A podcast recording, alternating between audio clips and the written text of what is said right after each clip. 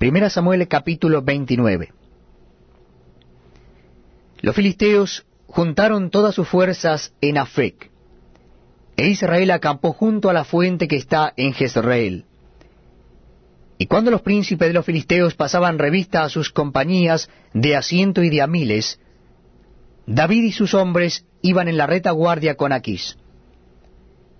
Y dijeron los príncipes de los filisteos, ¿qué hacen aquí todos estos hebreos? Y Aquís respondió a los príncipes de los filisteos, ¿no es este David, el siervo de Saúl, rey de Israel, que ha estado conmigo por días y años, y no he hallado falta en él desde el día en que se pasó a mí hasta hoy?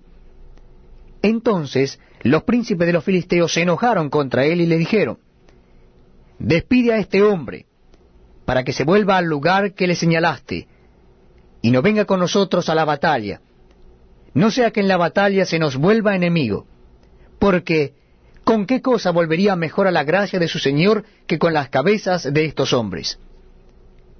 ¿No es este David de quien cantaban en las danzas diciendo, Saúl hirió a sus miles y David a sus diez miles? Y Aquis llamó a David y le dijo, Vive Jehová que tú has sido recto, y que me ha parecido bien tu salida y tu entrada en el campamento conmigo, y que ninguna cosa mala he hallado en ti desde el día en que viniste a mí hasta hoy. Más a los ojos de los príncipes no agradas. Vuélvete pues y vete en paz, para no desagradar a los príncipes de los filisteos.